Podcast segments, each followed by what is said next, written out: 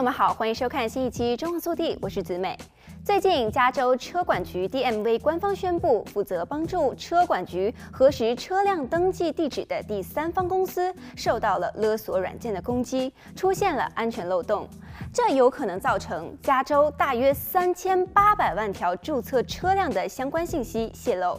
总部位于西雅图的自动资金转移服务公司 AFTS 是与加州车管局签订合约的第三方合作公司，负责车管局的车辆注册地址审核工作。二月初，该公司被曝遭到勒索软件的攻击，其系统包含大约三千八百万条加州车管局所提供的车主注册车辆信息。目前，该公司的网页已经无法正常访问。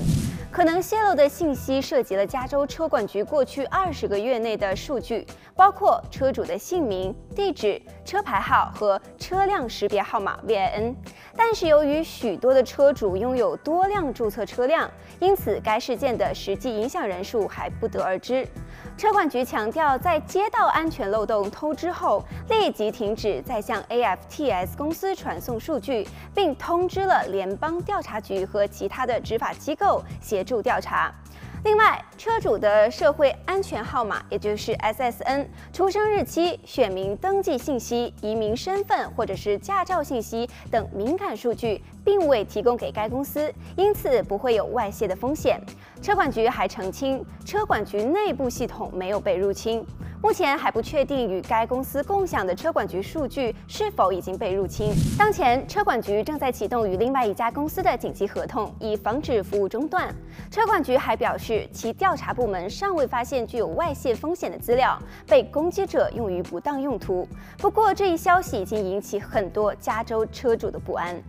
来看下一则消息。美国疾病防控中心 CDC 的警告说，李斯特菌感染的爆发可能和一种西班牙风格的软奶酪有关。孕妇感染李斯特菌通常会出现发烧。疲倦和肌肉酸痛，但是要注意，感染可能会导致流产、死产、早产。其他人群也可能会出现发烧和肌肉酸痛的症状，还可能头痛、脖子僵硬、神志迷糊、失去平衡以及抽搐等症状。CDC 说，如果您吃了西班牙风格的新鲜奶酪或者是软质奶酪后有以上的症状，就请立刻致电您的医疗保健提供者。好了，本期节目到这里就结束了，让我们下期再见。